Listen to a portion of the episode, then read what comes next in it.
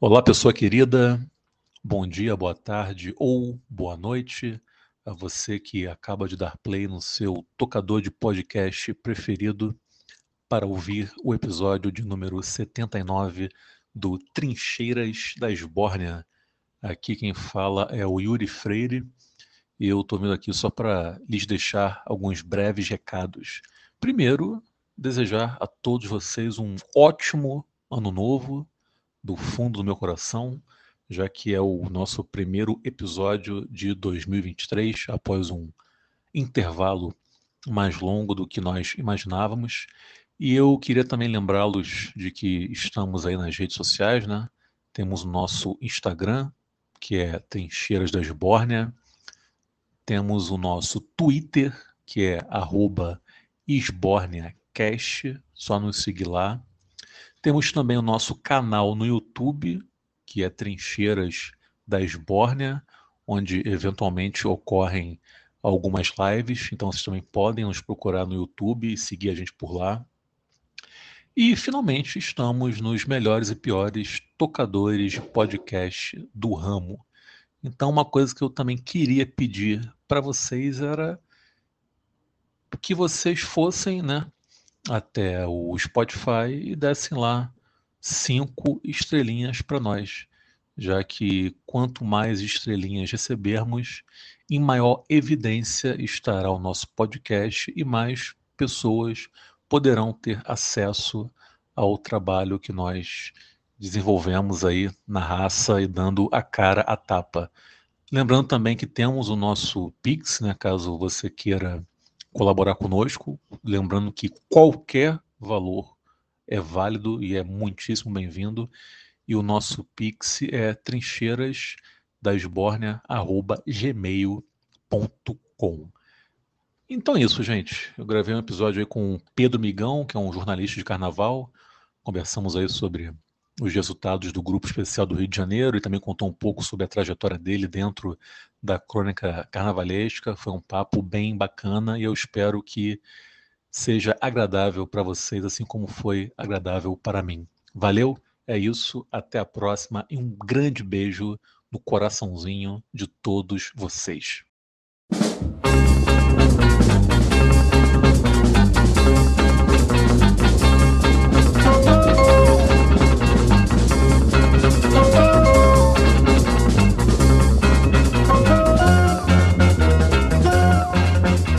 Salve, espornianos e espornianas do Brasil mundo. Bom dia, boa tarde, boa noite. Sejam todos bem-vindos a mais um episódio deste ordinário, porém combativo podcast.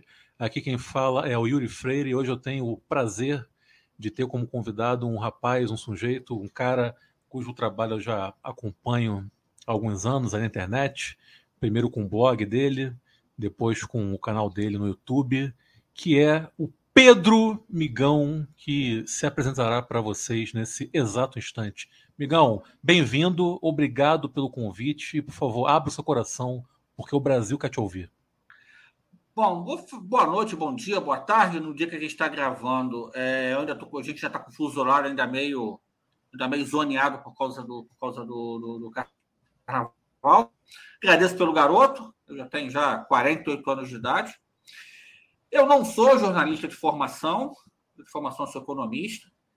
É, trabalhei quase 20 anos numa, numa ex-estatal que foi privatizada, depois chutaram todo mundo, eu fui nesse roldão. Então, nesse momento, eu não trabalho fora do, do, do carnaval. E tenho aí, sei lá, quase 40 anos de, de, escola de samba e pelo menos uns 25 acompanhando isso muito de perto. É, eu sou da primeira geração, né, da... Eu já frequentava antes, depois eu vou contar um pouco, mas eu sou da primeira geração de sambistas de internet, que é ali de 98, 99, 2000, com as listas de e-mail. Para quem é mais novo, você não tinha WhatsApp, não tinha Twitter, não tinha Instagram, não tinha nada disso. Você tinha, você mandava um e-mail com um endereço, e todas as pessoas que faziam parte daquele grupo recebiam aquele e-mail. É mais ou menos um grupo de WhatsApp, só que por e-mail, para, explicar para o pessoal mais jovem. Né? Algumas pessoas importantes começaram ali. Por exemplo, eu estou presente na Portela, que até começou comigo na, na militância da Portela, na Portela Web, eu sou fundador do Portela Web. É, o Anderson Baltar, da Rádio Arquibancada, o André Albuquerque, do site Galeria do Samba.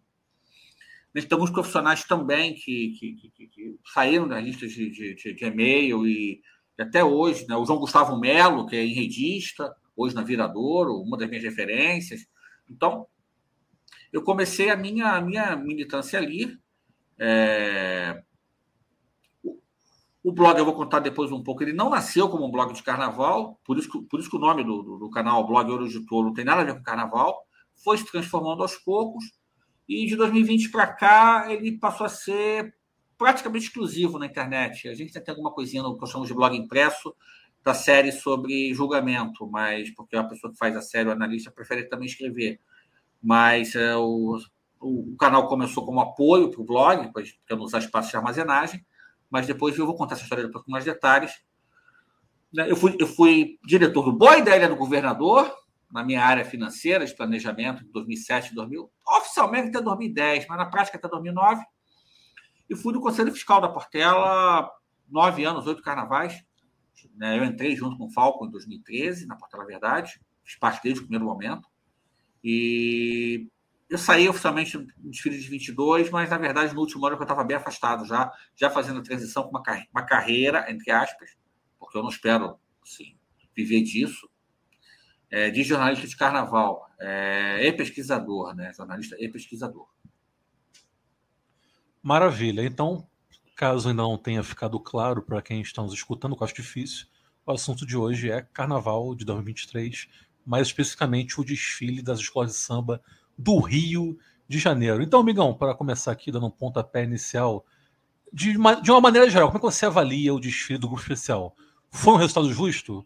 Você acha que foi o G6 mais justo dos últimos anos? E o rebaixamento do Império também dá para chamar de justo? Vamos lá. É... Se falar em G6 mais justo dos últimos anos, eu acho que é um tanto quanto complicado você generalizar. Eu penso que foi um G6 justo. Eu colocaria a Mangueira mais acima um pouquinho. É, e a última vaga ali entre Salgueiro e Grande Rio, que desce, tá, para mim, na minha avaliação, né? E a gente tem que levar em conta sempre o seguinte: para a gente que está na pista, eu passei o desfile especial me dividindo entre uma frisa no setor 3 e a armação no setor 1, porque eu estava credenciado pelo canal.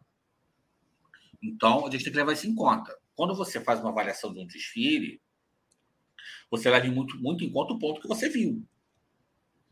Por um acaso, por vicissitudes do julgamento, metade do carnaval é julgado onde eu estava, porque a cabine dupla é no setor 3. Eu estava bem próximo da primeira cabine, a minha filha era próxima. Então, eu penso que hoje é ser justo, assim, a Mangueira tá, ter, ter, teria que ficar um pouco acima.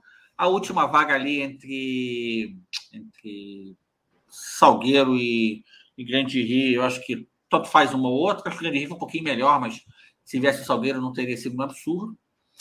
Minha campeã não seria a Imperatriz, mas acho que ficou de muito bom tamanho. Minha campeã seria a Mangueiro Viradouro, mas acho que ficou de bom tamanho a, o título da IP. Foi um time muito completo. É...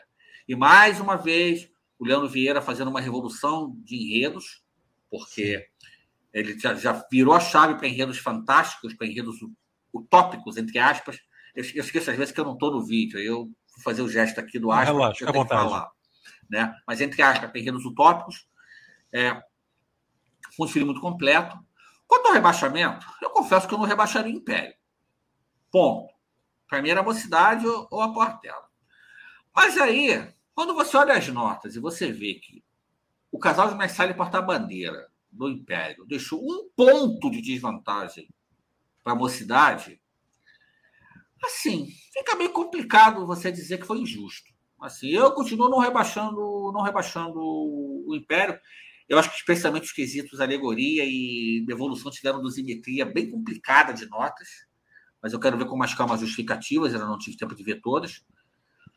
Mas, assim, eu não rebaixaria o Império, mas quando você tem um quesito que você já está um ponto atrás, não dá para mim para dizer que foi, que foi injusto. É até meio cruel a gente falar isso, porque assim, na prática, porque, tudo bem, tirando o Mercedes porta-bandeira, o Império teria ficado, se não me engano, três décimos atrás da, da mocidade. Estou falando de cabeça.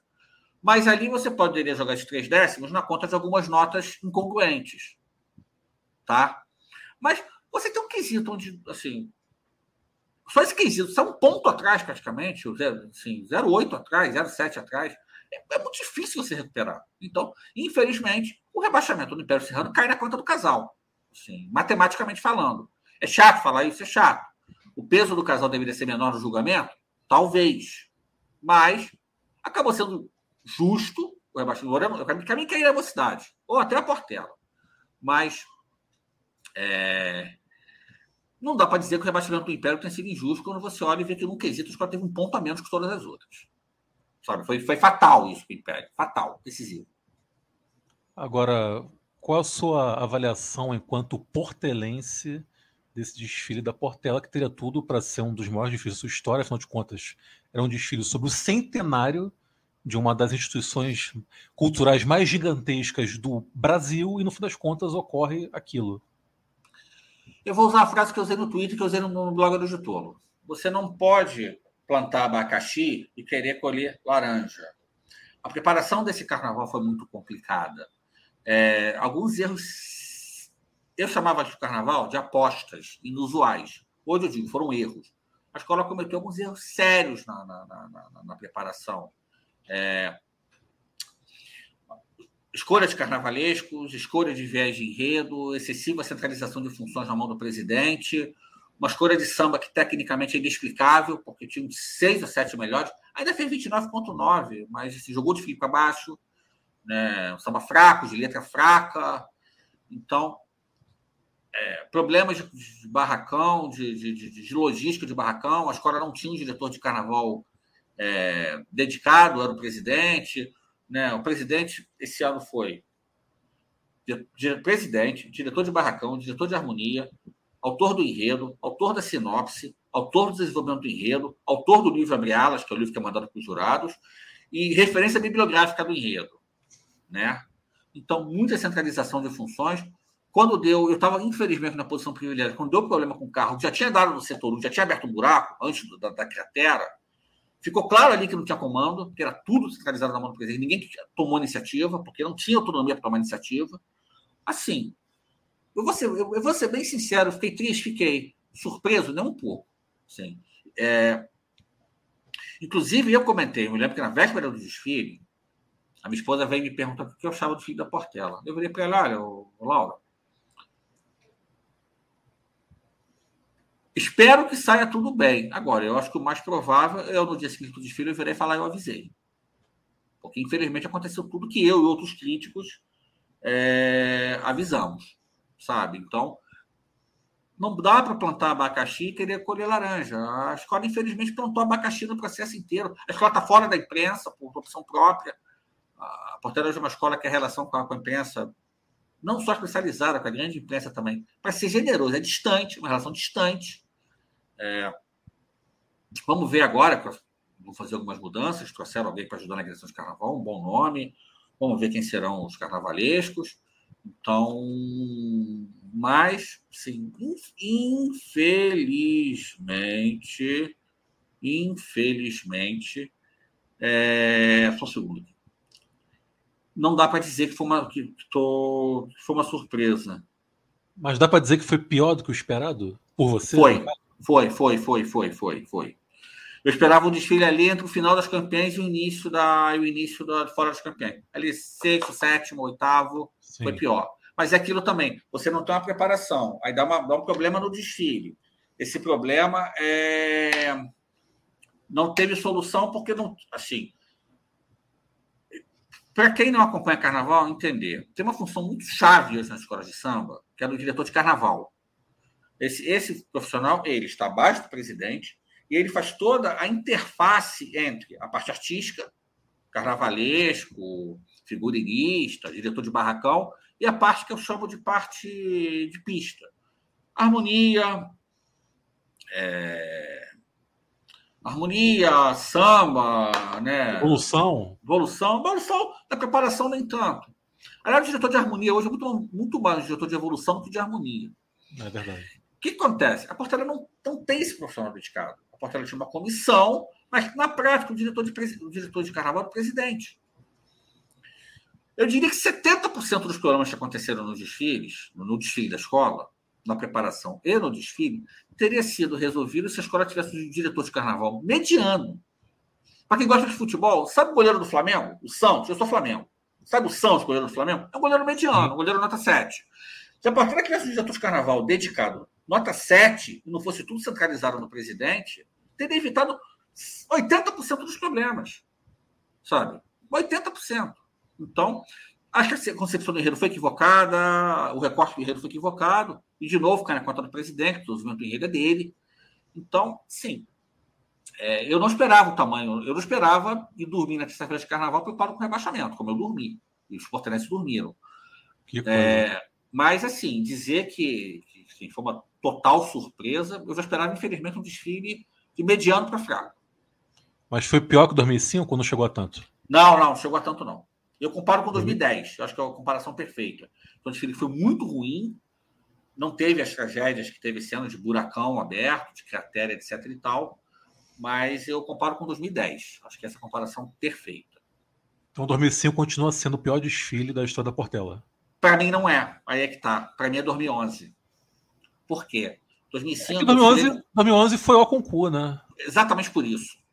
2005 eu desfilei na, na de 2005 em ala, até eu apareço no DVD da Globo.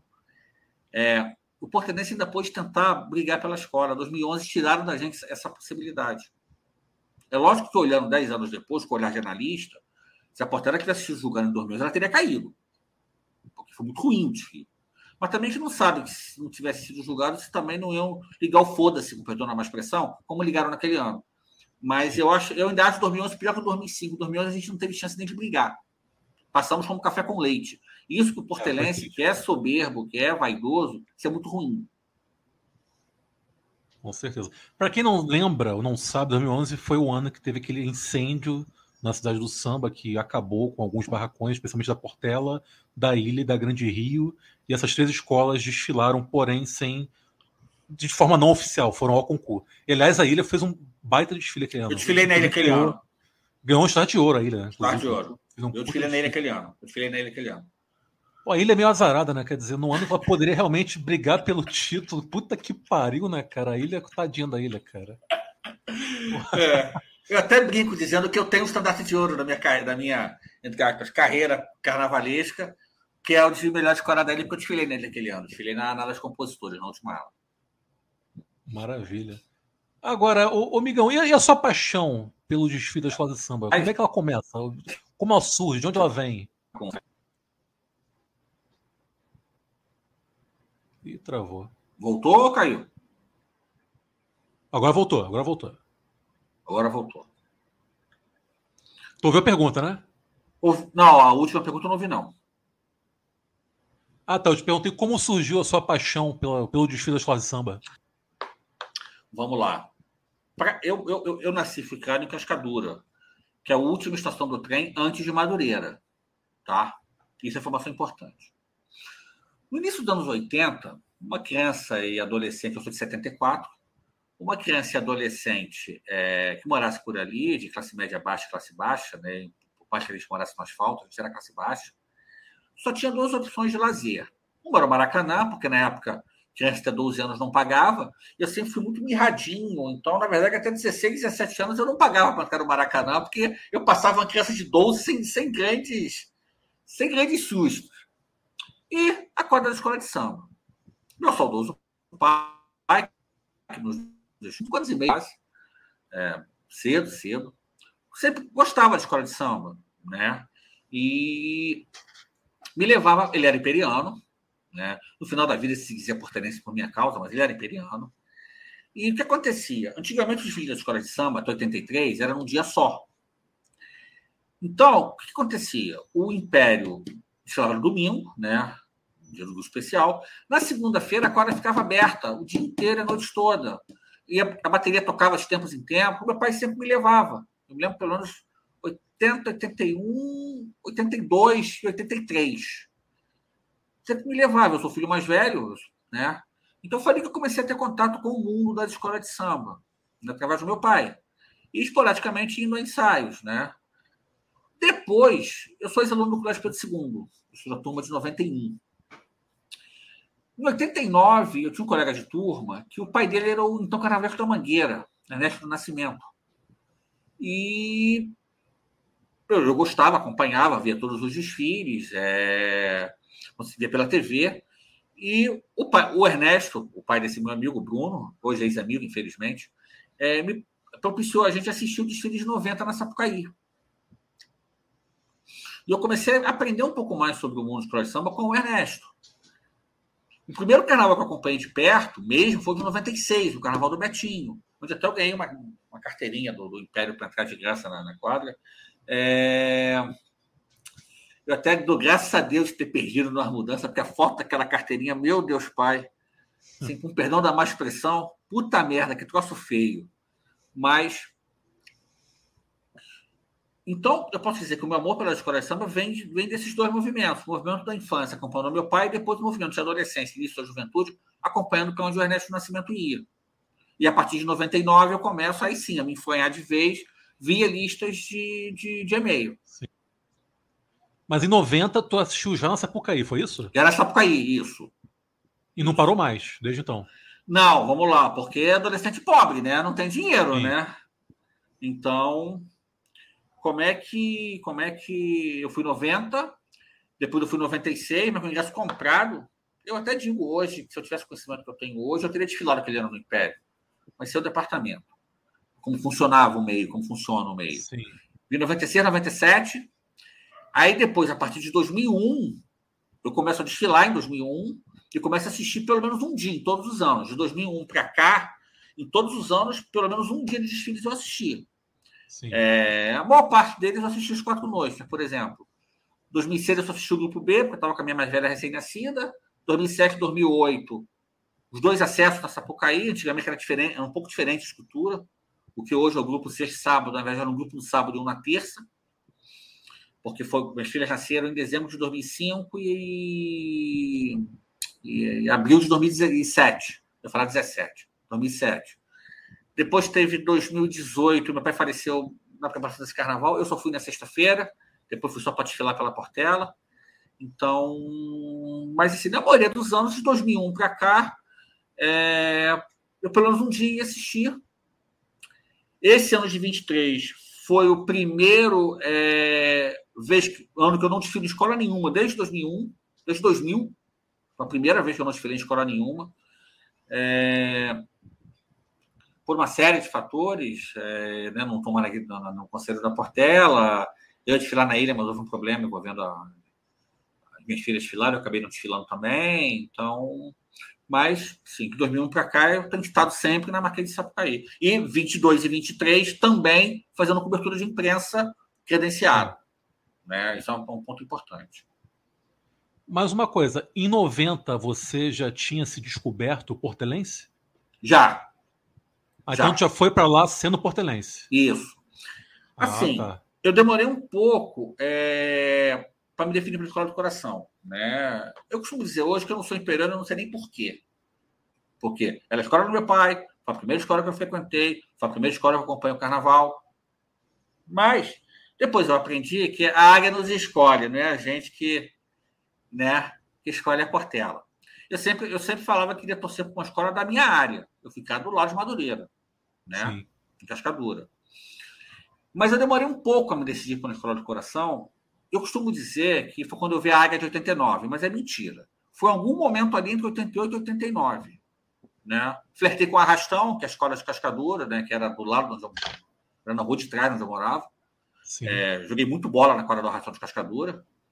É, mas foi algum momento ali entre 88 e 89, ali por volta dos meus 14 anos de idade. Foi por ali. Sim. Depois eu fui compreender que é a águia que escolhe a gente, não é a gente que escolhe a águia. Então, até então, você assistia pela TV os desfiles? Sim, sim. Você tinha esse hábito? Sim, sim, sim. Ah, desde 82, pelo menos. Ah, tá. Desde moleque, então, desde criança, pô. É, desde 82. Lógico que eu só fui conseguir assistir uma noite inteira em 85. Foi domingo de 85. Sim. sim. Né? mas desde 82 que eu tenho muito vívido naquele ano o samba do Império, porque o samba do Império eu tocava na...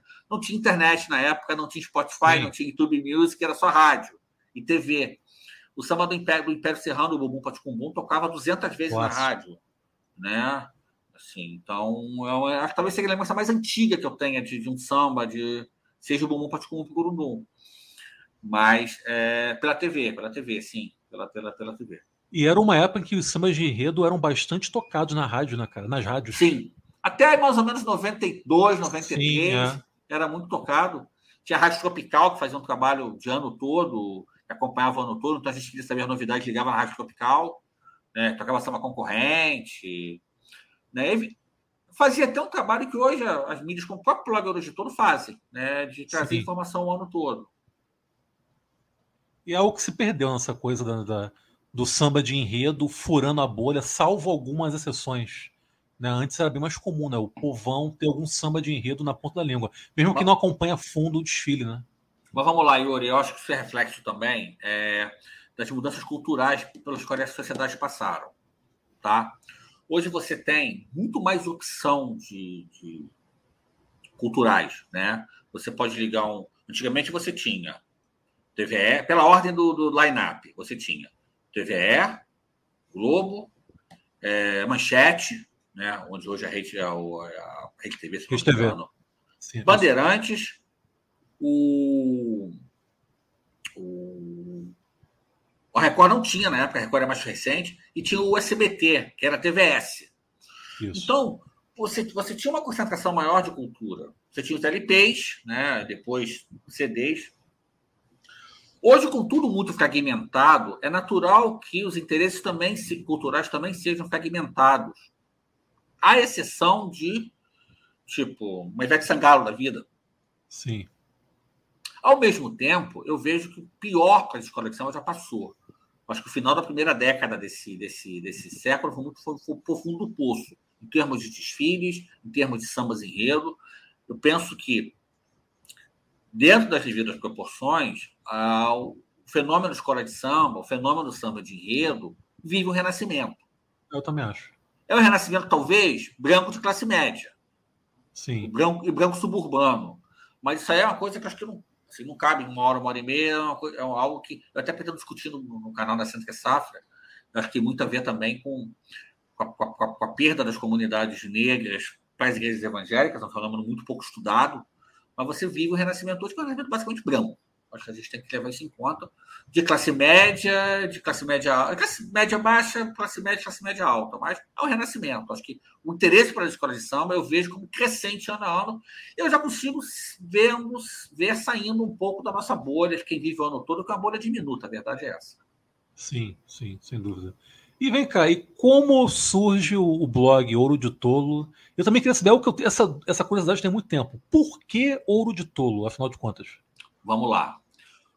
O, o, que eu chamo de blog impresso, eu sei que o termo correto não é blog impresso, mas para ficar mais fácil, né? o blog escrito, ele surge em 2009. Né? Ele, ele não era um blog sobre carnaval à época, ele era mais um blog para assim, era mais para desabafar as coisas da vida, em português claro. Né? Como eram os blogs naquela época, inclusive, né? As pessoas é, não sabem disso. Não era, não era um blog especializado. É, o nome Eruditor é por causa da música do, do, do Raul Seixas. Tá? É, basicamente, aquele verso me foge agora da cabeça, mas que ele fala que ele conquistou tudo e não sabia o que fazer. Sim, sim. É uma música, a música é isso, basicamente. Né? Eu tive um bom emprego, né? que depois que privatizaram a empresa, eu fui chutado ano passado. Né? Mas senti um bom emprego. Eu vivi um casamento que hoje, 15 anos depois, praticamente, realmente demorou bastante tempo demais para acabar, mas sim, ciclos se abrem, ciclos se fecham, e ciclos se abrem e fecham no momento exato. É... Então ele começou com uma maneira de eu escrever minhas coisas. Eu não fazia terapia à época, eu fui fazer terapia depois. É... Então, aos poucos, ele foi tomando o aspecto de uma revista eletrônica. Em que sentido? Eu comecei a trazer pessoas para escrever sobre diversos assuntos, e o carnaval automaticamente entrou como um desses assuntos. Naturalmente, né? Naturalmente. Mas, por exemplo, eu nunca pedi credenciamento de imprensa. Eu assisti ali do meu lugar, né? eu migrei para as frisas em definitivo em 2011. Então, fazia, de repente, umas fotos, algumas coisas, publicava, publicava umas análises. É... Na época das Olimpíadas, a gente fez um serviço muito bom de utilidade pública. Né? Chegou um momento onde só nós dávamos as informações de transporte, porque assim, era tudo muito conflitante. Eu estava numa época no trabalho que eu estava meio encostado. É... Então, eu tinha tempo para poder sentar e pesquisar e juntar as fontes e informar: olha, esquema de transporte, vai por aqui, vai por. Né? Olimpíadas do Rio, o... né? Ah, isso, isso. Olimpíadas do Rio. 2016, é. Até hoje, a maior audiência do, do, do, do blog impresso foram ah, é? Os dois meses anteriores aos Jogos Olímpicos. Só nós é. escrevíamos sobre o esquema de transportes, né? Ainda hoje, são as maiores audiências. Quando chegou a pandemia, eu resolvi fechar o, o, o blog. Tá? Ah, minto. Com a eleição desse, desculpa a expressão, desse desgraçado desse Bolsonaro, não, porque esse cara, o Moro, esse cara, o Moro e o Guedes ferraram a minha vida profissional. Eu estou agora de você de milhões aí de pois é. brasileiros. É. Política sempre foi forte no, no, no blog impresso, sempre foi forte. Né? Eu sou de centro-esquerda, né? sou eleitor do PT de quatro costados, mais de quase todos os seus ouvintes têm de vida. né? Eu voto para presidente desde 94, sempre votei no PT para presidente.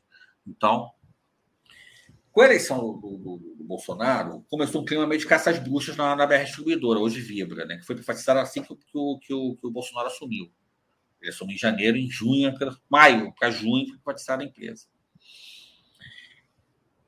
Estava pesado o clima, estava tá? tendo perseguição política. Eu, não, não, não, o blog vai virar só de carnaval. Nós passamos 19 desse jeito. Só que veio a pandemia e eu estava num momento, pessoalmente falando, ruim, muito contestado, até capacidade cognitiva muito contestada. Eu não sei, eu vou encerrar o blog do editor. Vou manter lá o. Vou manter lá o. o,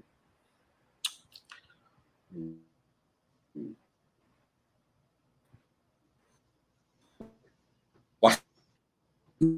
Vou... Tá. Peraí, peraí, travou de novo. Travou o canal... É. Eu, como eu estou acostumado com o StreamYard, eu já vejo quando trava, eu paro o raciocínio. É, o é, canal do. Eu, eu, tu, tu tá falando que tu ia manter o arquivo, não foi isso? Isso, eu ia fechar o. Ia fechar o. O, o blog, mas ia manter o arquivo. Eu ia manter sim, o arquivo. Sim, arquivo Nós tínhamos uma série chamada Histórias do São Bódromo e guarda isso quando eu vou falar. Não. Conheço, canal, pô, li muito. Acho que eu li a série inteira, cara. Já.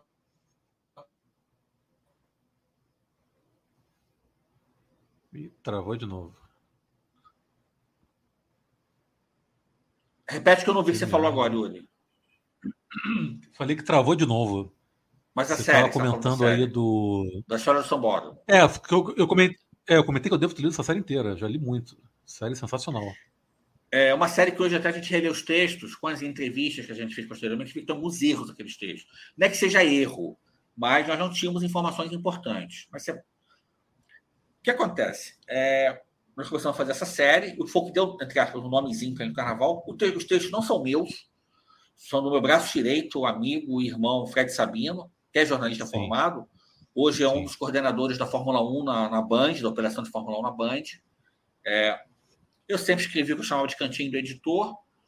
E de 2012 para cá, os textos estão meio que a quatro mãos. Mas até 2011, os textos são 85% do Fred e 15% meus.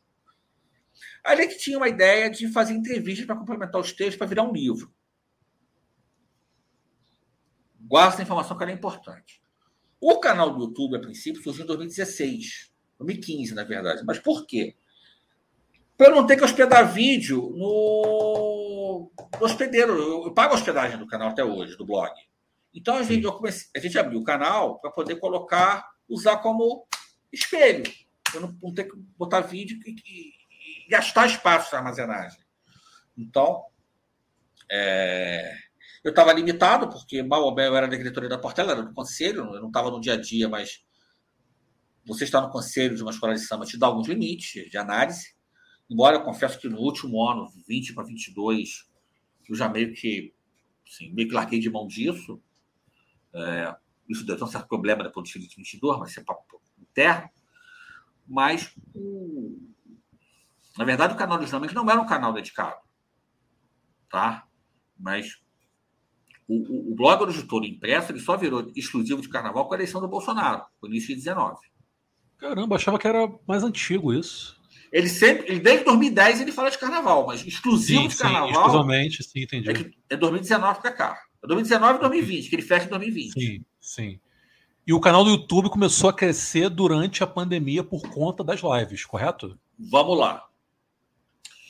É, eu fechei, eu fechei o, o blog, eu estava num momento péssimo, assim, muito contestado até a coisa estava che chegando num ponto que até que a minha capacidade cognitiva questionaram no meu trabalho. Ô, Migão, você estava no momento meio Portela 2023, foi isso? Não, pior. Pior. pior Portela pior, 2005, então. Pior, pior, pior. De, assim, de gestor na empresa que você tra trabalhava dizer que não sabia como é que eu tinha passado no concurso porque não tinha capacidade cognitiva, era burro pra caralho. Era desse nível. Caramba. Que pesado. Né? Em meados de 2020, eu, por uma situação que não vem um caso aqui profissional, eu posso até contar porque eu fui mandado embora, mas acho que não vem um caso, a gente tem um tempo limitado. Eu fui encostado numa tarefa que não tinha nada a ver com a minha formação. Lembrem que de formação eu sou economista, sou analista de orçamento e custos. Eu fui Sim. parar na Portela como analista de orçamento e custos, não como jornalista. Eu fui parar no Boi da Ilha, onde eu fui diretor entre 2007 e 2009, no antigo Grupo B. É, eu morei na governador durante 15 anos, até, do, até me separar da minha primeira mulher por ser economista. E aí o que aconteceu? O site Samba Rio, que é um site antiquíssimo, eu era pequeno, me convidou para contar a experiência do Portela Verdade, que foi um movimento que levou a ganhar as eleições de 2013, que deu uma virada na Portela. Só que para isso, assim, eu estava morando temporariamente com a minha mãe, eu estava separado há pouco tempo, estava começando a namorar a minha hoje esposa. É, eu tenho uma loucura quando eu penso que eu fiquei quatro meses solteiro só, entre separar da minha primeira mulher e conhecer a minha atual esposa. Tem coisas que realmente só o destino explica, mas tudo bem. Coração tem dessas. Coração tem dessas, exatamente. É a melhor decisão que eu tomei na vida. Mas vamos lá. Eu, fui, eu pensei, não, eu vou fazer uma live antes no canal. E na época não tinha esse negócio do YouTube que hoje você com 100 inscritos faz lives. Tem que ter mil inscritos. Então eu tive que fazer live no Facebook. Eu comecei com lives no Facebook. Pode crer. Não foi no, no, no, no, no YouTube. Eu depois fazia live, baixava e, e publicava no YouTube, porque tinha que ter mil inscritos. Eu só fui alcançar os mil inscritos, se eu não me engano, no final de outubro daquele ano. Aí junta duas coisas, né? Eu fiz duas lives testes sobre o Carnaval de São Paulo com o Bruno Malta, né? Que hoje é bem reconhecido lá em São Paulo. Ainda faz parte da equipe do canal, mas Faz e não faz, tem, também tem outros locais. Sobre o Carnaval de São Paulo. Eu, come... eu gostei da brincadeira e eu comecei a fazer. É... Comecei a fazer algumas lives. Falamos de direção de carnaval, falamos de, sobre enredo, construção de enredo, até com o Diego, que hoje é campeão pelo Porto da Pedra, junto com o Mauro Quintais, né, o enredista. É, fiz sugestão de carnaval com o Marquinhos, né, que foi presidente da Estácio, presidente da Portela de Carnaval da Imperatriz em 2020. É... A história das entrevistas de memórias, né, que foi o que deu um boom para a gente,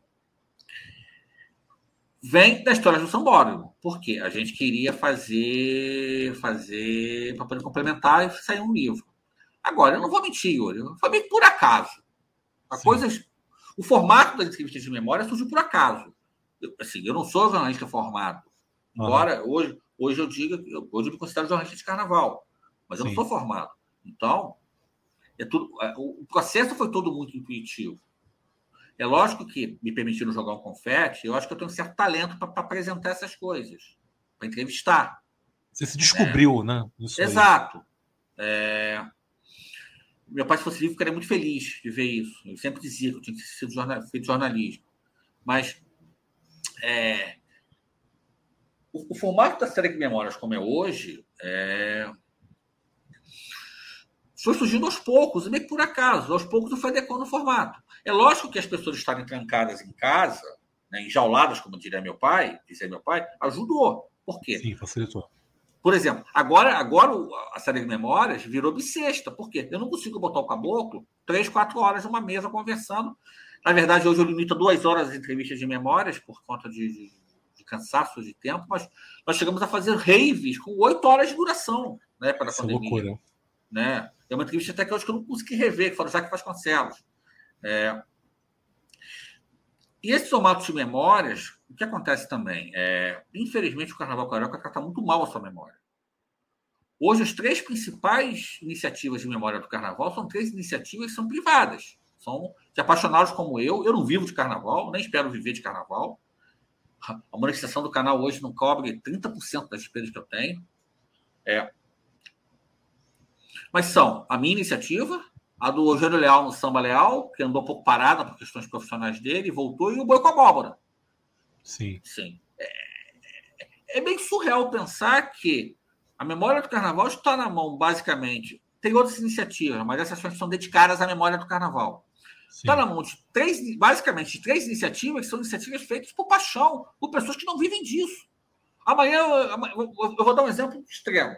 Ah, lógico, eu sempre digo para não façam isso. Então, vamos supor, amanhã eu empacoto, caio duro, morro infartado. De repente, a minha mulher e minhas, minhas filhas do primeiro casamento resolvem que tirar o acervo do ar, vão tirar o acervo do ar.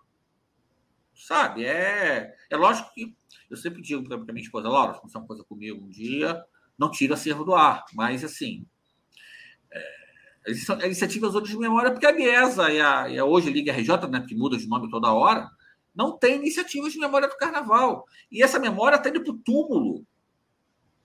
Literalmente para o túmulo. As pessoas estão morrendo não estão registrando. Sabe? É. E a gente tem hoje um acervo de mais ou menos umas 500 horas de, de, de, de série de memórias. Eu ia comentar isso. Que enquanto você estava falando, estava pensando aqui, cara, o Migão tem horas e horas, como tu falei, 500 horas de, de, de entrevistas. Cara, daria para pegar isso e transformar em série, por exemplo. Juntar Sim. as entrevistas, editar, transformar em série, ia ficar do caralho, por exemplo. Sim. Já pensou nisso? Já pensou pela sua cabeça? Já, já. Já, já, já tivemos algumas conversas preliminares. Tem a questão de financiamento, que é muito complicada. Sim, imagina, eu né? sei que é difícil, eu sei que não é fácil. Mas a gente tem, a gente, a gente... E, e o blog basicamente viveu da série de memórias dois anos, praticamente. Ali de novembro, dezembro de 2020 até então, desfile de 22, ano e meio. No desfile de 22 para cá, com o fim da pandemia, a gente teve que diversificar, porque eu não consigo mais botar o cara duas, três horas, é difícil. Né? Vou fazer o Fábio Ricardo agora na outra semana, né? mas é mais difícil. É... Eu, e, e, e, também tem o meu horário. É, assim, uma coisa quando você está enjaulado em casa, você pode fazer entrevista quatro dias na semana. Eu estava morando sozinho, eu fui morar sozinho, só em 2020. Né? Eu me casei novamente em meados de 21. É, você também passa, volta a ter uma vida social. Então você não pode fazer mais live cinco dias na semana. Sim. Né? Conciliar com a vida, da, a vida da minha esposa, que tem uns horários tanto quanto cedo, tudo isso. É, é, por enquanto que eu estou desempregado, é lógico, eu tenho a possibilidade de gravar entrevista durante o dia, mas daqui a pouco eu tenho que voltar a trabalhar. Então, eu fui criando alguns outros produtos para diversificar. A gente está fazendo as histórias do Sambódromo novamente em vídeo, já, já é, acrescentando as informações que a gente escolheu nas entrevistas, eu tenho uma ótima memória, ainda bem. É, ano passado, para 23, fizemos uma série com os carnavalescos, que 80% deles passaram pela série, série Ouro Especial. É, fizemos alguns eventos, mas para 24 eu vou ter que reduzir a operação de eventos por uma série de fatores. É, vou ter que dar atenção a outras questões, tem questão financeira. E tem algumas coisas aí também que eu, mesmo estou meio desanimado com algumas coisas não vem também que é o caso. Mas eu acho que, eu acho que a gente no Blog do Todo conseguiu aproveitar uma janela que talvez não se repita e conseguimos registrar muita coisa que ia para o túmulo. Com certeza.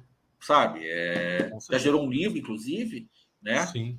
Mas assim, eu penso que a gente conseguiu conseguiu conseguiu sim, gerar um material muito rico, né? Com histórias espetaculares, né? Assim, Sim, cada caos maravilhoso. Sim, né? fora o, o off, né? Fora como a gente diz. Sim, o, o off que é melhor ainda. Né? Fora é. o papo baródromo, né? É... Eu estava aqui conversando em off com o Migão antes de a gente começar. Ele tem que algum dia escrever o livro proibidão das histórias dessa Sapucaí. Eu já falei que eu só vou fazer isso Se eu descobrir que eu tô com uma doença incurável, eu tô com 48. Daqui uns 25 anos, pelo menos. Então, amigão. Já vai escrevendo. No dia que você é. descobrir isso aí, tu, ó, vou lançar. Vou gravar os vídeos, deixar. Aliás, eu vou. Eu, eu sou. Assim, quem acompanha o canal sabe de que eu estou falando, mas eu diria que eu tenho algumas, algumas vídeos sobre um personagem com o futuro livro, tem muita coisa explosiva, mas a coisa, o projeto parou. É, por exemplo, projeto de um livro sobre um personagem. Quem acompanha o, o canal sabe de que eu estou falando. A gente começou a gravar as entrevistas, parou, com uma série de fatores. Mas já tem muito material explosivo ali nas, nessas entrevistas. Tem, tem uma galera aí que torce o nariz para você? Ah, sempre tem. Não. Sempre tem. Até porque o carnaval tem muito o que eu chamo com um tom de ironia de grupos de mútuo apoio. Em português, claro, a boa e velha panela. Panelinha, né? sim. Tá? Mas eu chamo de grupos de mútuo apoio, né? Porque eu sou formado na, na tradição de gestão das grandes empresas, então eu aprendi a falar o gestonês. Então, em gestonês, panelinha é são né? grupos de mútuo apoio. É, e tem alguns grupos de mútuo apoio que são bem fechados. Eu não faço parte. É, o canal hoje tem um problema de visibilidade. Um dos fatores me, me parece ser esse. Tu então, acha que te sabotam de alguma forma? Não, não, não, não digo sabotar, mas assim, os trabalhos de visibilidade acabam girando em quem faz parte dos grupos de mútuo apoio. Quem está fora não consegue romper essa barreira.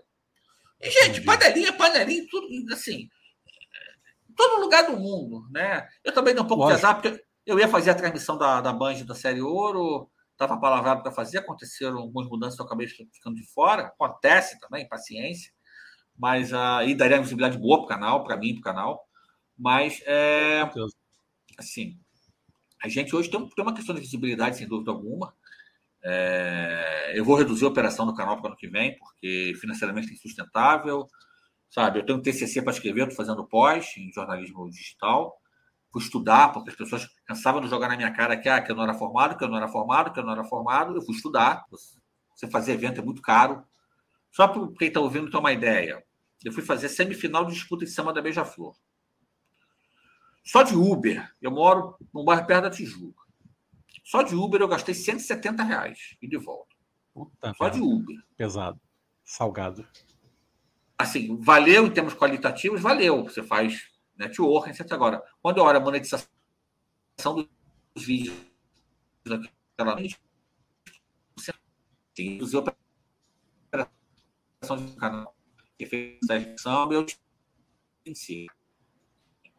O carnaval tem muitos problemas. O carnaval meio que isso vale não só para o jornalismo de carnaval, isso vale para os profissionais que fazem a festa, vale para vale para todo mundo, né? Acho que falta profissionalismo no meio do carnaval, no meio da escola de samba hoje. Já foi pior, já foi muito pior, mas é... falta profissionalismo. Eu acho que assim, e e quando a gente faz as coisas por paixão, quando a gente faz as coisas que a gente gosta, não porque a gente trabalha com isso, eu não vivo disso, nem vou viver disso. A gente também tem liberdade para se permitir fazer certas escolhas e não estar em certos momentos. Por exemplo, esse ano a gente cobriu uma parte dos ensaios técnicos, cobrimos 70% dos ensaios técnicos. Cara, no dia do ensaio da, do Salgueiro da Porta, que eu tomei de porrada de segurança, foi um negócio de louco. Porra, eu tava pagando para tomar porrada em português, claro, porque a operação é deficitária. Tava ali porque eu gostava. Porra, não vou pagar para tomar porrada, com todo respeito, cara, mas isso é o departamento. Não, é. Sadomasoquismo tem limite, né? Porra, não dá para ficar tirando dinheiro do bolso para tomar porrada de, de, segurança truculento.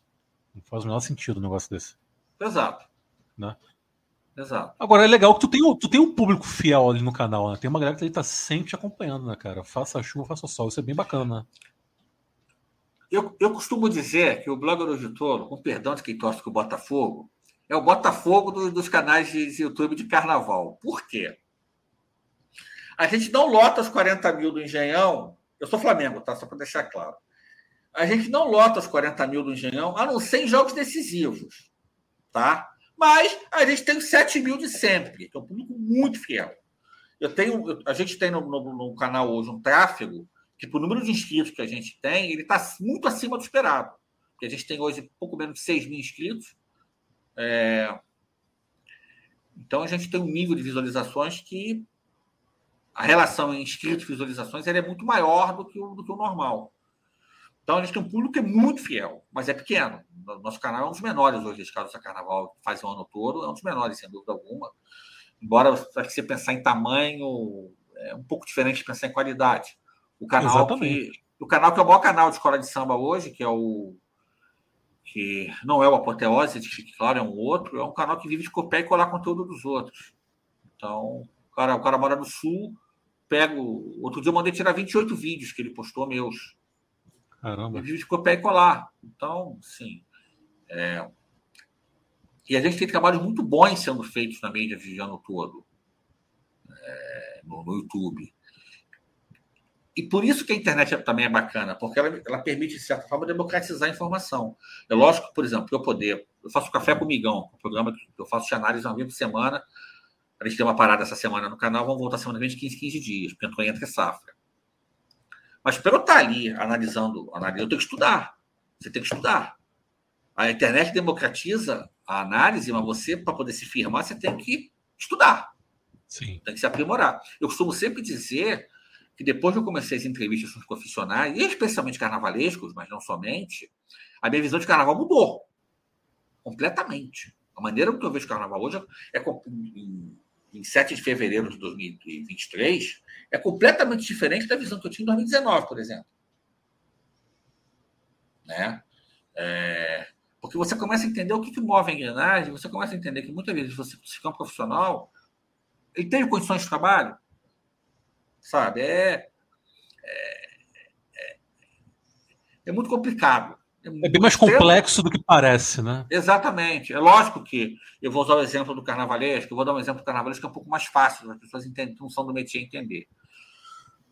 Você vira acadêmicos do Grajaú, por exemplo. Essa escola é fictícia, não existe, é o bairro onde eu moro. Ah, você olha a escola na avenida.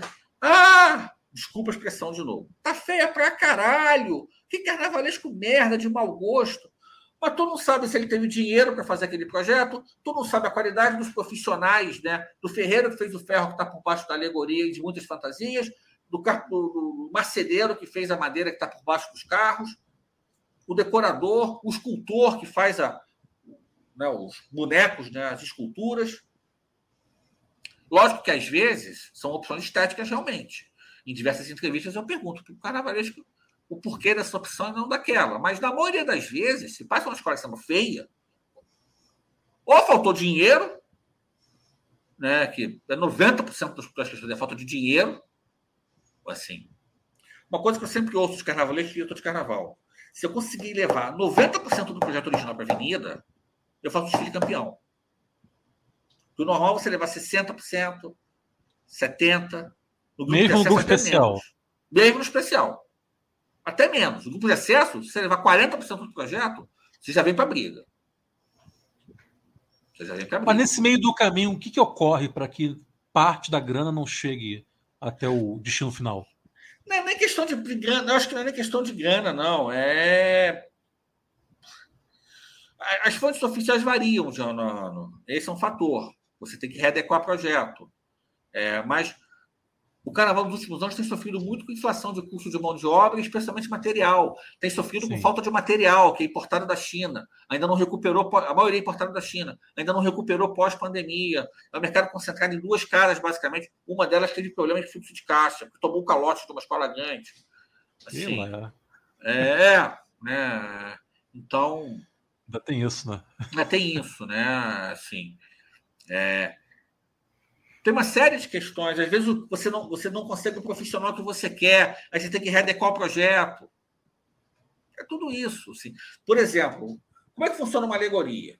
Assim, grosso modo, é um chassi de, de, de, de ônibus, você coloca por cima ferro para sustentar o peso, madeira para poder servir de base, e depois você decora com forração, com as fantasias que a gente chama de destaque, fantasias que custam um valor de um carro, nem um carro popular, de um carro compacto, médio, e as esculturas. Isso é muito caro de você fazer. Então, muitas vezes, você reaproveita do ano passado. Agora que passou o carnaval, eu posso falar. A, no, na, na série Ouro, a Inocência Porto da Pedra trocaram carros alegóricos do, de 2022, porque o projeto de 23 a Inocente tinha um carro que a Porta da Pedra poderia usar e a Porta da Pedra tinha um carro que a Inocente poderia usar. Já com ferragem e madeira prontas. Isso diminui custo. Então, você fazer assim, você fazer um carnaval hoje do zero, com as fontes de receita disponíveis, é praticamente impossível. Você vai reaproveitar alguma coisa. É outra coisa que tem que ser pensada, etc. E tal, mas não é, não é o caso da gente conversar aqui. Mas é, você tem que readequar um projeto de carnaval o tempo todo. Falta, profissional, profissionais estão. Falta bom, faltam bons profissionais, é, falta, às vezes, grana. Fluxo de caixa é um problema. Por exemplo, a série Ouro para 23 teve 1 milhão e 700 mil reais, somam todas as fontes. É um dinheiro razoável, dá para fazer um carnaval com três carros. Enfim, não sei se está me pelo tiro, para brigar em cima. Mas o primeiro dinheiro que for da prefeitura só em janeiro. Eu vou fazer o quê? O primeiro dinheiro sendo em janeiro, gente. Os profissionais vão ficar. Os profissionais estão muito mais caros, muitas vezes não tem material. Sim. É apela para reciclagem, né? Teve escola do grupo de acesso usando a roupa da Beija-Flor de Baianas do ano passado, sem nem dar um Em cima da hora, né? É, em cima da hora, pois é. E essa roupa, essa roupa ainda passou na intendente no último final de semana, no grupo da Série Prata, o terceiro grupo. Então, assim. O que não é tão incomum de acontecer, né? Sabemos. Cara, mas uns anos pra cá. Assim... Pô, tem, tem alegoria aí que fica né, 10, 15 anos, né? Passeando pelos grupos. Não alegoria, escultura. Sim, escultura, sim, sim, escultura. escultura, escultura. Sim, sim. O preto velho do. A gente vai brincar que o preto Salgueiro. velho do Salgueiro de 92, sim, é soca no pilão, ele é o padroeiro das esculturas, porque chegou um ponto que ele passou tanto pela Sapucaí. Tava andando sozinho já, cara. Não, calma. Se você fosse turista, perguntasse para ele o caminho, ele ia dizer onde que pegava o metrô, onde é que soltava, por onde que entrava.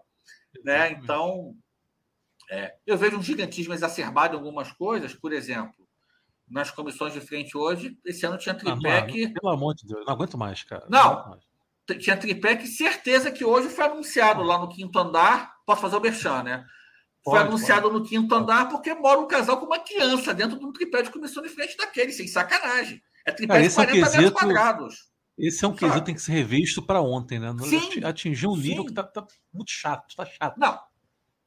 O Rodrigo e a Priscila, que começaram isso com a Comissão do Segredo, né? Me deram uma entrevista no passado falando que, que isso tem que ser revisto. Até quem criou essa, essa dinâmica do show de abertura, porque hoje não é mais comissão de frente, é show de abertura. É coisa então, quase que a parte. Até quem criou essa, por exemplo, a Portela esse ano gastou um milhão de reais na comissão de frente. Tudo bem, acertou o quesito, em compensação faltou dinheiro para fazer outras coisas. Sabe? Exatamente. Muito assim. Mas tinha tripé de comissão de frente que deve estar anunciado no quinto andar hoje, cobrando R$ 1.200 de aluguel fácil, porque mora fácil, um casal fácil. com uma criança dentro do tripé daqueles tranquilamente. Fácil, fácil. Cara, eu vejo assim, dentro do público que acompanha carnaval, a maioria não gosta desse tipo de comissão, com, aquela, com aqueles trambolhos gigantes, porque eles insistem mas, com essa. Mas sabe o que acontece? Diga o público que está na Sapucaí, né, e o público da televisão, que no fim das contas é quem paga a conta, já espera essas, essas, essas piromancias, digamos assim. As presepadas. Presepadas. Já espera. É, eu, eu, pessoalmente, sou assim, eu sou radical. Tem que acabar com os tripés. Acabou. Concordo plenamente. Concordo. Acabou. Acabou. Ou pelo menos limitar tamanho. Porque a, o próprio Rodrigo e a Priscila, que são na Comissão do Segredo da Tijuca, famosíssima Comissão do Segredo, estavam me explicando aqui no, no blog de Tolo, que eu, eu, adicionei o blog ao nome do canal. O nome do canal hoje é Blog Ouro de Tolo. Estava é, me explicando que você usa também os tripés como estrutura para guardar alguma coisa, para ter alguma coisa. Então, ou proíbe, ou pelo menos coloca a limitação de tamanho. Porque, assim, gente, tem tripé de comissão de frente hoje que, sem sacanagem, Dá para morar um casal com uma criança dentro dele. 45, 50 metros quadrados. Sim, é, é surreal isso. É muito surreal. Né? Então, mas quem paga a conta, que é quem vê pela, pela TV quem. A TV hoje é uma fonte muito importante de receita para as escolas. Talvez seja. Assim, grosso modo, tá? Muito grosso modo, a receita das escolas de samba é um terço TV, um terço ingressos e um terço subvenções. Muito grosso modo, tá? eu estou simplificando. Governo municipal, subvenção municipal, mas governo do Estado. Tá? Grosso modo, é um terço, um terço, um terço. Então, quem paga, assim, quem está vendo pela Globo e quem está na Sapucaí, que na fim das contas paga dois terços da conta, é, acaba. Gosta disso. Quer ver. Né? Quer ver o. É gigantismo, né? Não, e quer ver o homem voador, o, sim, o outro sim. voando. Sabe? Drone, né? Drone. Sim, o drone é de menos nisso tudo, com todo respeito. O drone em si é de menos, mas assim, é. E acaba não dando atenção a outras coisas que são tão importantes quanto. Isso é um problema. E a transmissão é. TV que continua uma grande bosta, né? Convenhamos. Cara, o, o Milton Cunha, né, lá atrás, ele deu uma entrevista sobre televisão. Sim.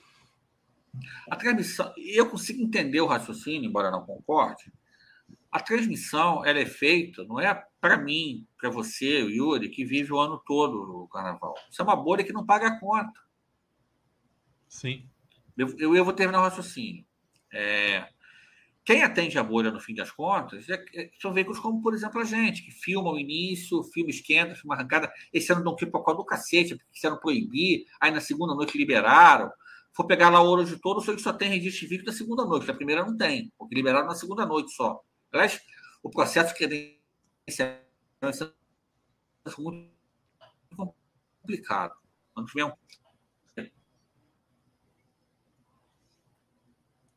uma generalista, por quê? 98% do público não acompanha no dia a dia. A transmissão da série Ouro sempre foi um pouco mais especializada, né? É, embora esse ano na Band o projeto original era completamente diferente do que foi feito, eu posso falar porque originalmente eu iria ancorar essa transmissão, mas depois mudou-se no meio do processo, né? Eu acabei ficando de fora até comentando, mas tudo bem, acontece. É, a série, a, a, o, a série técnica, o público que acompanha um pouco mais. A televisão da Globo, você tem que ser generalista, não tem jeito. Eu acho que a televisão da Globo hoje tem um problema sério. Ela não entende, ela não passa para o público que é uma competição. Sim, eu é entendo, muito chapa branca. Meu maior incômodo eu entendo, é esse. Eu entendo é que tenha ser uma transmissão mais generalista, mais um espetáculo. Perfeito, sabe? É, pessoalmente, não sei se a escolha dos âncoras é mais adequada, mas acho que não é caso de discutir aqui. Agora, a transmissão da Globo. Já foi precisa... pior, já foi pior, hein? É... Em termos de âncora, já foi pior. É, assim, eu não acho que a Maju não deu liga. A Maju claramente não deu liga. Não, mas eu digo, eu, eu acho que o Escobar ali quebra o galho, o Milton Cunha Sabe? eu gosto. É. Acho, que tinha, Milton, acho que tinha que ser Mas o Milton Gross, Cunha, ali, o, o, o, o, Milton Cunha é ele na Globo ele é muito menos assertivo do que é no resto do ano. É só pegar. Sim, Ele fez alguns programas comigo no canal. É só pegar o que ele fala dos programas que ele fez comigo. Ele é muito mais assertivo. Agora, a transmissão da Globo tem que entender, essa a grande crítica que eu faço. Eu consigo entender que ela seja generalista, eu consigo entender que ela pegue menos os defeitos, consigo entender isso tudo. Porque o público que vê, o público não acompanha. Está ali pelo show. Está ali pelo é, Sim. Acho que eu falei isso com o Milton na, na, na terça-feira passada. O Milton é uma pessoa que eu tenho certa, uma certa amizade. É... A transmissão da Globo precisa mostrar que é uma, que é uma, que é uma, que é uma competição. Isso, isso, e isso não vai, é, entre aspas, tá? Eu não achei a palavra que eu queria usar. É, estragar a reputação do espetáculo, do show. Você tem 12 escolas, essas 12, uma tem que ser campeã, outras 5 tem que, tem que ir para os campeãs, e uma tem que ser rebaixada, infelizmente. Sabe? É... Gostaria eu, não for o caso desse ano de 23, dia especial né, na Série Ouro, gostaria eu que no especial tivesse 12 desfiles espetaculares que, infelizmente, tivesse que ordenar. Não foi o caso. Nós fizemos quatro desfiles muito abaixo da crítica. Foram as quatro últimas colocadas. Mas é... acho que falta acho que falta isso na televisão do Globo hoje. Mostrar com a competição. Por exemplo, eu vi várias pessoas comentando na apuração do Milton da Mariana chamando atenção para alguns problemas, que, a, que as pessoas estavam surpresas que a transmissão não falou. Pelo, eu não vi ainda os VTs da Globo, eu vi um compacto antes da apuração, muito curto. Mas, pelo que eu soube, a única escola que teve problemas apontados foi a Portela, porque teve aquele, aquela cratera imensa. É, não, não tinha como, como, Não tinha como não ignorar. Tinha como esconder aquilo ali. Né, assim. É, então. Nem a Globo conseguiu esconder a cratera da Portela, cara. Tão eu consigo, eu consigo entender a lógica da Globo, tá? Mas é, eu acho que ela tem esse ponto. Acho que ela precisa ser um pouco mais claro que é uma competição. Cara, e sabe o que é o pior? Que existem profissionais na Globo que são apaixonados pelo desfile da escola de samba, Carlos que Gil. manjam do risco. Eu ia falar dele, Carlos Gil. Carlos, Carlos Gil é um grande aficionado, imperiano, poderia contribuir muito nas transmissões, cara, e é ignorado. É Por exemplo, chateado. uma das pessoas que coordenou, eu não posso falar o nome, mas uma das pessoas que coordenou a transmissão da Band, na área de jornalismo, é uma jurada do Especial do Rio, por exemplo. Né? Então, embora a televisão da Band esse ano da série Ouro, o Rio combinou uma coisa com a Liga, São Paulo fez outra e acabou colocando o nome que São Paulo queria. Eu acabei dançando nessa, mas tudo bem, paciência. É... Eu não vi a transmissão da Band, mas quem falou que foi, que foi bem ok. Eu confesso que eu não vi. É... Apareci até algumas vezes, porque a gente corre para filmar, faz os corre, vai, filma. Eu tenho um trabalho de filmagem em alta definição no canal, em 8K. É... Então, eu apareci várias vezes ali quando filmava o esquenta, arrancada, a bateria, etc e tal. Mas o. Sim, a transmissão da TV, a gente infelizmente tem que entender que é um público que acompanha, digamos, seis dias por ano. Ele acompanha da sexta-feira de, de carnaval, da quinta-feira, digamos, até a quarta-feira de cinzas da apuração, só. E olha lá. E vê as campeãs. Só. Sabe? Então, é, a transmissão é a possível pros, para as demandas que o mercado suporta hoje. Não, eu só acho que ah, realmente essa chapa branquice poderia se deixar de lado. É um negócio meio ridículo. É subestimar a inteligência do espectador. Você tratar todos os desfiles como se fossem maravilhosos, maravilhosos é, é, desprovidos é. de qualquer tipo de erro, sabe? É. Não faz sentido isso. Você já disse para o Milton fora do ar. Milton, não vai estragar o espetáculo se no final de cada desfile. Qual foi o ponto forte? Dois minutos. Isso. O que, foi forte? O que, não foi tão forte? O que, pode Exatamente. pesar na apuração? Vamos falar de uma maneira positiva. O que, pode pesar na apuração? Olha, isso eu acho que isso pode pesar. Sabe? É. é... Sim, mas eu já, eu já fui mais crítico da transmissão televisiva. Acho que eu quero deixar isso claro. Já fui muito mais crítico dessa transmissão. Eu acho que hoje, hoje eu consigo entender que, até por experiência própria, né, me permitindo uma autoironia, que você faz falar só para a bolha, você não paga as suas contas. Eu, com canal minúsculo, não pago, imagina a Globo. Infelizmente. Só que no, no, mundo ideal podia ter um canal, né? Sei lá, um streaming que fosse, para botar assim, uma equipe dos sonhos. Você, Fábio Fabato, Luiz Antônio Simas, uma, uma turma da pesada. Pô, Eu é acho que o caminho a médio prazo vai ser esse. Pô, assim, esse é do caralho. A televisão só não saiu da TV aberta ainda, porque ela ocupa um horário que normalmente é um horário meio morto, o horário da madrugada. Sim, é verdade. É. Mas eu vejo, eu, eu, vejo, eu discuti isso muito com o Milton no, no canal, procurem. É, é, é uma live do início de 2021, se eu não me engano. O, eu vejo espaço até para a própria Globo, porque o custo disso, como a gente fala em economia, o custo marginal disso é muito baixo. Né? Por quê? Você já tem as câmeras, já tem a sala de controle, já tem a estrutura, é tudo caro. Que é tudo mais caro. O que você vai ter que pagar mais para ter uma, uma equipe especializada vão ser dois âncoras e três comentaristas. Né? E achar um lugar para eles ficarem, para cair. Eu vejo espaço para transmissão segmentada em canal fechado. Né? Vou dar exemplo, tá? É... Pedro Migão e a Mariana Góes apresentando, digamos assim. Aí Sim, coment... ali. comentando. Uma, é, tem que ser gente no signo especial. Comentando Fabato, comentando a. Cid Carvalho, por exemplo, né, que esse ano não fez grupo especial, o Mauro Quintar não fez especial, o Caio Rodrigues não fez especial, assim, é, o próprio Baltar. Então, eu vejo, assim, eu acho que em termos de custo, o custo marginal disso é muito baixo. Basicamente são seis cachês, talvez ali dois, alguém para alguém na produção para ficar no ponto dos, dos apresentadores, mas dois cachês técnicos. Eu, assim, eu acho que isso aí é. Como a gente falava lá na, na hoje via Brisbane Escritura, peanuts, ou seja, amendoins. Daquele amendoim de dois, vamos supor, dentro de um, de um supermercado é aquele amendoim que vende ali a a nove reais o pacote. É isso. Tomara que torne-se realidade. Mas não vejo, eu não vejo isso acontecendo na Globo nem a médio prazo. Não, na Globo não. Eu digo de forma independente mesmo, entendeu? Isso é mais difícil. Eu acho que até que também não, sim. é um caminho. Por isso que eu falei que seria um sonho. Tô aqui no campo dos sonhos. Sonhar é uma chamada, já dizia a mocidade. Entendeu? É. Porra, uma equipe fodona aí, você, Fabato, Simas, o Caju. Porra, esse é muito foda. Uma galera apaixonada que entende do riscado. É. Né? Bota um âncora ali para fazer o feijãozinho com arroz, ali meio de campo de ligação, e vocês ali, porra, mandando bala. É, Ia ser foda. Assim, mas o. Assim, eu acho que toda a reação de tentar travar o trabalho da mídia independente no desfile desse ano me dá a entender que a visão da, da, da Liesa é, é oposta, é concentrar esforços na Globo. Porque, sim, sem entrar em detalhes, o processo de credenciamento esse ano de cobertura foi muito tenso. Eu acho que a Liesa tinha que acabar?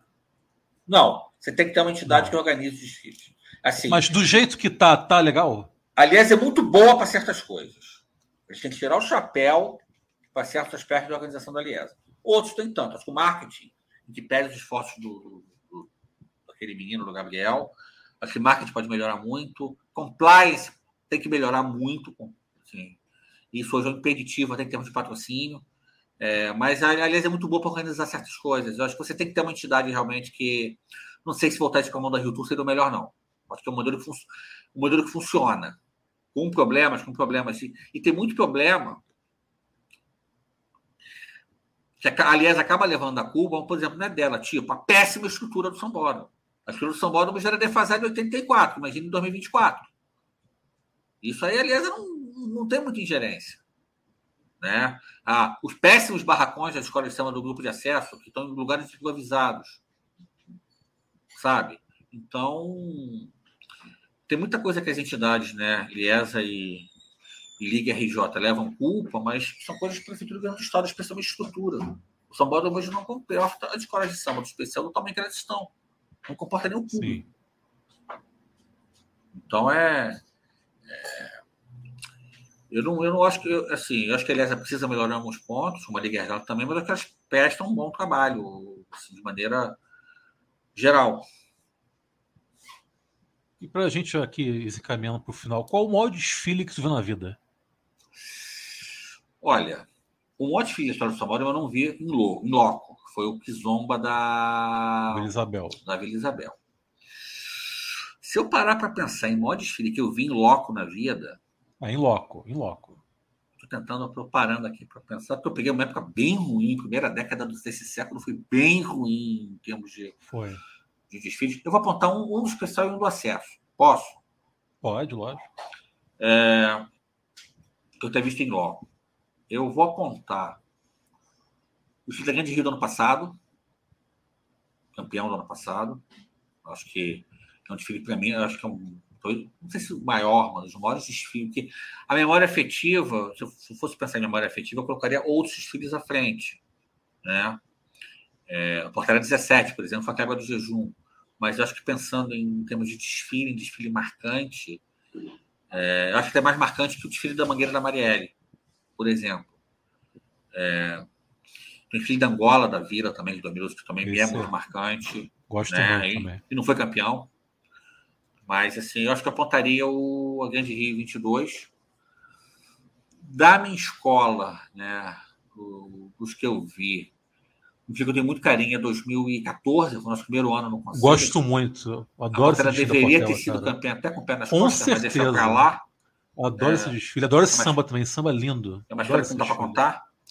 E no grupo de acesso, em que pese a, a, o problema com a porta-bandeira, ela quebrou a perna na frente do jurado, caiu.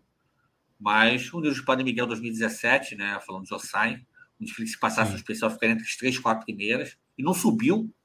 E não subiu, que é mais incrível. Para variar, né? O pneu né? não subiu. Então, eu acho que apontaria acho que esses dois desfiles, Grande Rio 2022 e Unidos de Padre Miguel 2017. E o pior? Tradição é sobre o Ronaldinho. Tradição sobre o Ronaldinho em 2003. E não, caiu. não caiu, né, cara? Caiu. É, é, da época que a tradição era incaível. Nossa, isso é horrível. Tradição vai ter um samba, samba horroroso, meu irmão. Puta não, o pior é que a Gaviões cara. fez enredo sobre o Ronaldinho, o samba era pior que o da tradição. E pior, gabaritou é o quesito, 40 pontos.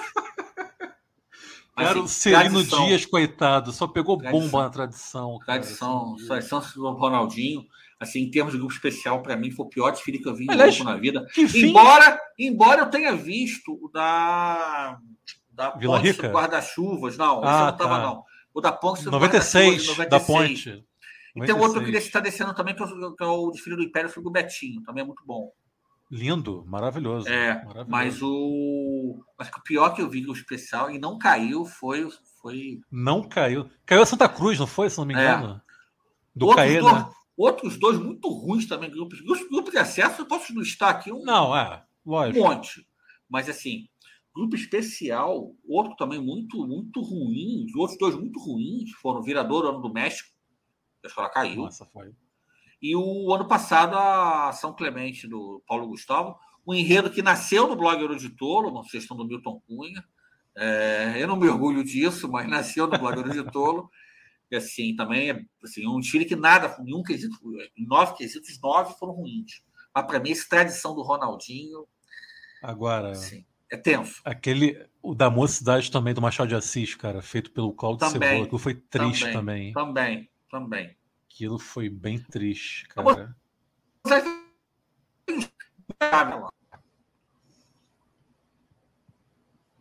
Mocidade passou por um período aí bem complicado. Que aliás, acho que está voltando, né? Que o desfile desse ano também foi. assim, isso, bem isso é público. Isso é público, porque saiu na, no Jornal Globo no domingo de carnaval. A mocidade de alguns anos tem, procurem a matéria. A mocidade de alguns anos vem com problema de pagamento. Não pagar os profissionais. Isso é muito complicado, sabe? informação pública, então a gente pode falar aqui. Tá? Que, Mas esse do Ronaldo. Levou... Que fim levou a tradição? A tradição está desfilando numa linha, desfilou ontem, inclusive, que era não só para lugar nenhum e desce para lugar nenhum. Está no limbo. Está no limbo. Os, os ouvintes que não acompanham é, Carnaval entenderem, a tradição desse ano do Ronaldinho, ela colocou várias alas de sorte e camiseta a camiseta me escrito Real Madrid, Cruzeiro, Internacional, que eram os times que ele tinha jogado até então. O último carro, eles alugaram um trio elétrico naquela Rick Sound, botaram um lençol por cima, começou a chover, começou a aparecer a marca. Gente. Nossa, assim, cara. Esse desfile foi horrível, cara. E não caiu. Ô, ô Migão, e, e quem, para quem quiser comprar o seu livro, como é que faz? O Migão, porque não sabe escrever um livro, veja bem o nome. Sim, sim, Fala sim. um pouquinho do livro aí também, acho legal fazer isso. Faz o jabá, Migão. São as histórias do, do canal, né?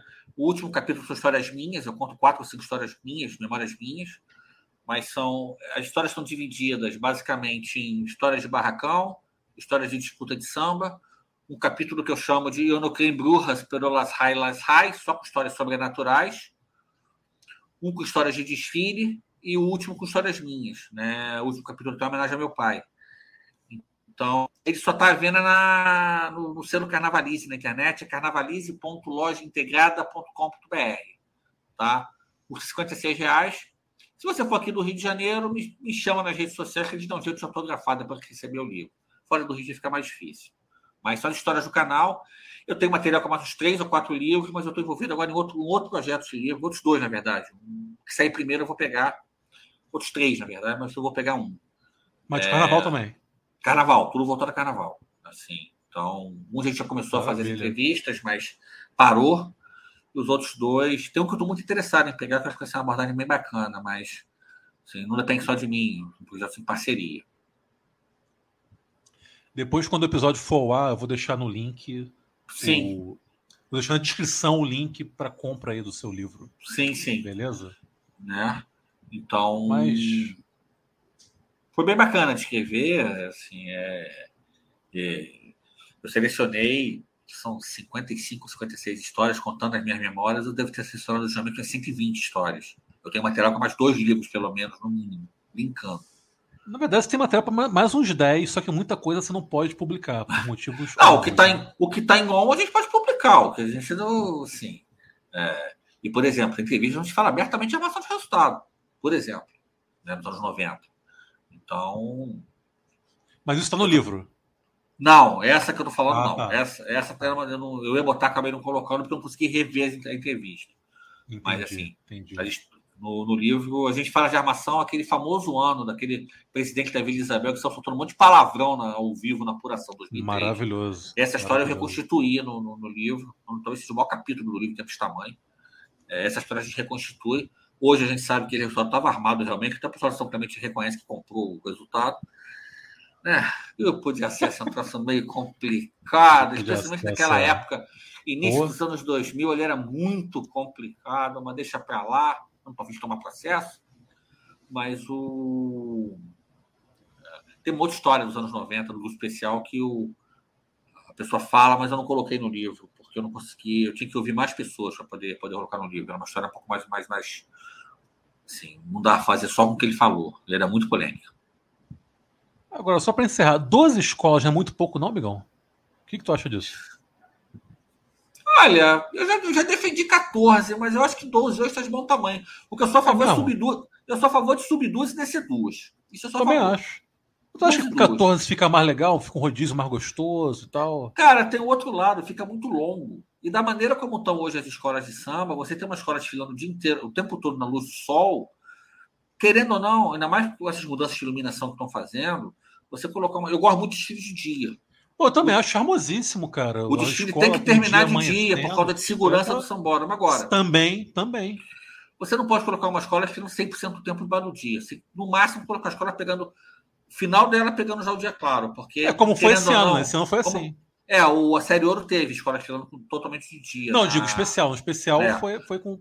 A Inocente desfilou, a Inocente desfilou né, com o dia totalmente claro na, a, que veio antes da inocência agora, a Imperative que pegou final com o dia clareando e no dia anterior a última escola, teve uma escola menos, a, a São Clemente pegou o dia clareando também no, no, final do desfile. Eu acho que agora, fazer toda com o dia claro, eu acho complicado. Com sete escolas, você acaba tendo um dia todo claro. Acho que seis e seis tá bom. Série do seis e seis também, acho que tá bom tamanho.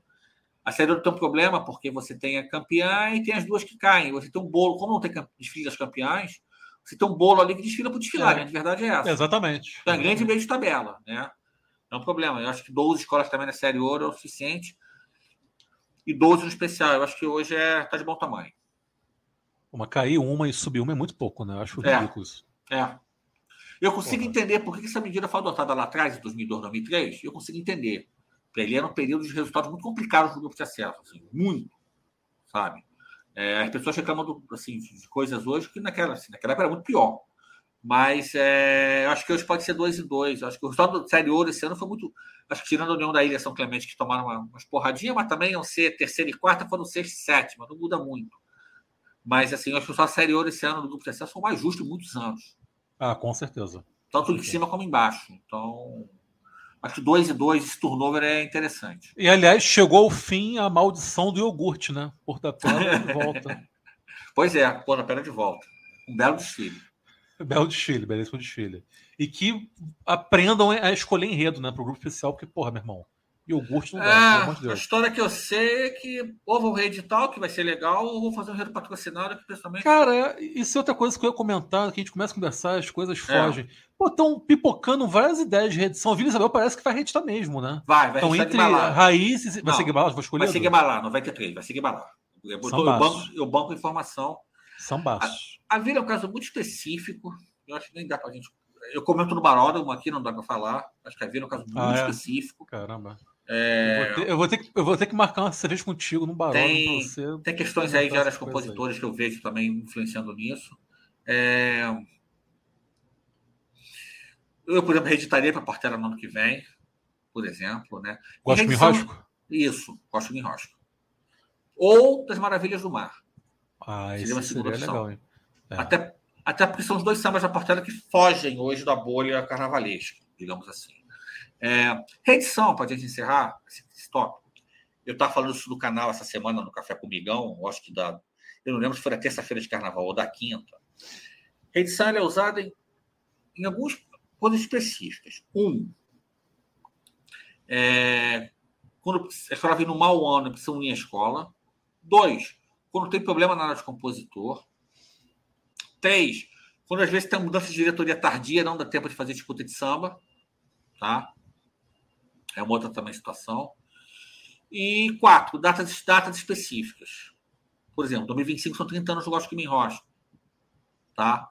É, acho que, assim, eu confesso que, como eu falei lá no canal, eu gosto, eu, eu gosto todo grupo tem, gostaria que todo grupo tivesse todo ano pelo menos uma reedição. Eu acho bacana. Sim, no especial já não tem, já não tem alguns bons anos. Qual foi a última não, edição especial? 2019, São Clemente, Samba Sambor.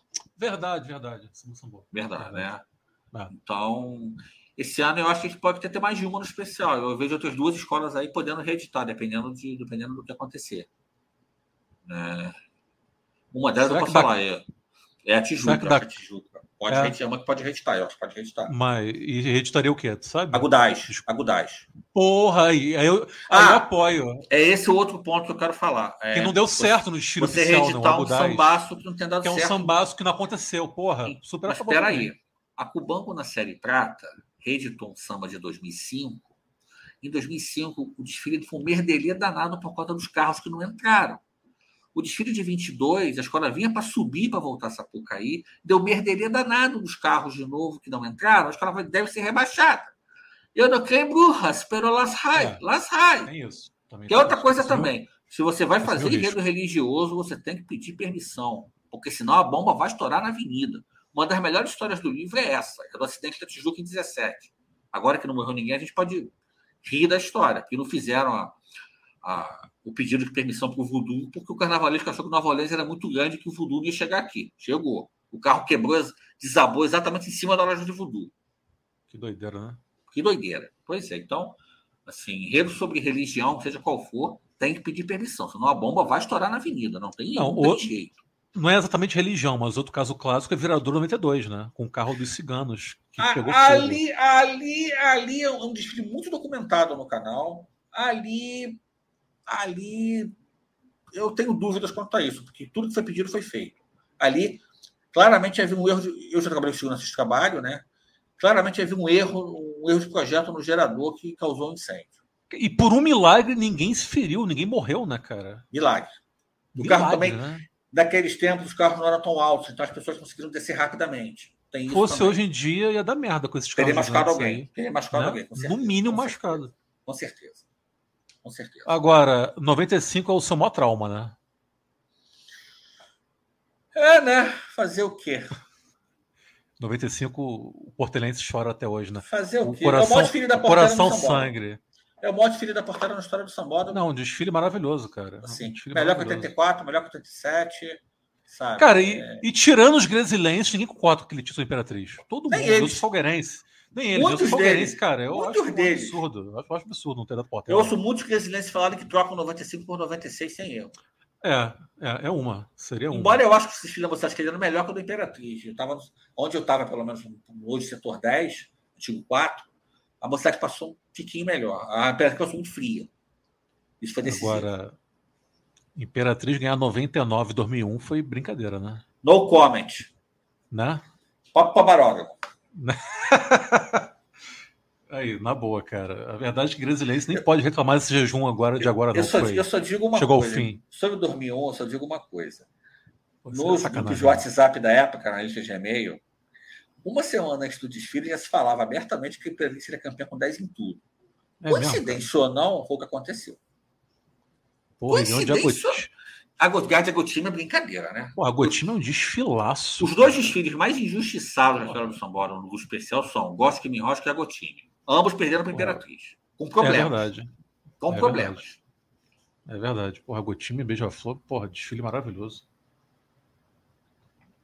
Eu coloco e um terceiro foi? nesse. Eu coloco um terceiro nesse. Nem tanto pelo desfile em si, mas ele sobrou muito naquele ano, mas não ganhou. Foi Mangueira 2003. Mangueira Mandamentos.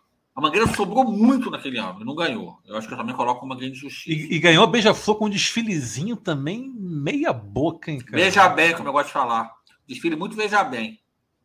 É porque também a Beija-Flor vinha de quatro vices, né? Eles não ter coragem de botar a Beija-Flor para ser vice de novo, né? não tinha como. Claro, pois é. Mas, de fato, desfile. Veja, como nossa. eu gosto de falar, que é, o, que é o bordão do canal, veja bem. É o nome do livro, inclusive. Veja Exatamente. bem. Que é uma expressão também que não surgiu no carnaval. Surgiu meu, quando eu fazia a faculdade de economia, o meu orientador, de, de, né, saudoso professor René, né, vítima dessa Covid, é, quando ele queria que eu mudasse alguma coisa no trabalho de pesquisa. Eu fui, fui bolsista de pesquisa na época, na FRJ. E depois, na minha monografia, ele sempre dizia: Pedro, veja bem, é isso mesmo que você está querendo dizer. Olha com atenção. Eu já sabia que era senha que era para mudar porque não estava legal. Né? E eu trouxe isso para o carnaval. Né? Veja bem, ou seja, Tá meia boca isso aí. Né? Vamos que vamos. E virou marca registrada, né? Virou marca registrada, virou, virou bordão. Miguel, pra gente encerrar, qual foi o maior perrengue que tu já passou nessa porca aí? Porra, boa pergunta. Como desfilante, eu acho que Portela 2010 é imbatível. Sim, foi muito complicada aquela concentração. Como desfilante, né? Briga na ala, é, nego bêbado socando, socando, socando, socando harmonia, Eita roupa desmanchando, roupa quente para burro. 2005 também foi muito complicada a processão de 2005. Eu estava na cabeça da escola, então foi menos foi, complicada também.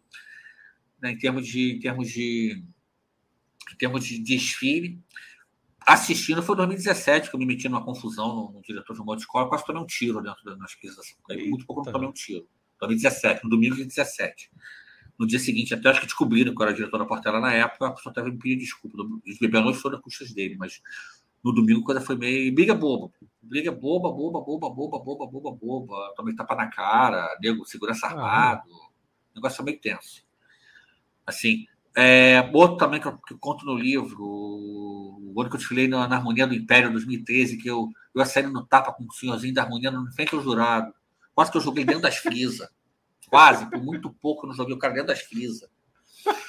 né? Também, esse eu conto no livro. Esse perrengue eu conto mais. Acho que perrengue, perrengue mesmo, as porteiras 5 e 10 na concentração. E assistindo essa confusão em 2017, no domingo de carnaval. Acho que foram as Pô, coincidência ou não, dois, dois desfiles ruins da Portela, né, cara? Sim, sim, sim, sim. Exato. Então, acho que quando a concentração é ruim, o, o desfile necessariamente vai ser ruim não, tem, não existe essa relação? Exatamente.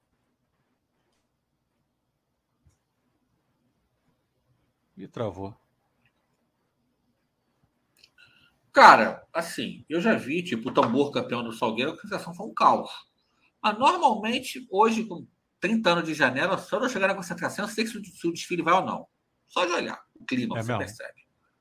É, só de olhar. Bom, acontecem. Né? O Salgueiro, acho que o Salgueiro não vale, mas nunca desfile no Salgueiro também, né? Mas, assim, se, se ele no setor 1, quando a escola vem no setor 1, você sabe se ela vem bem ou não.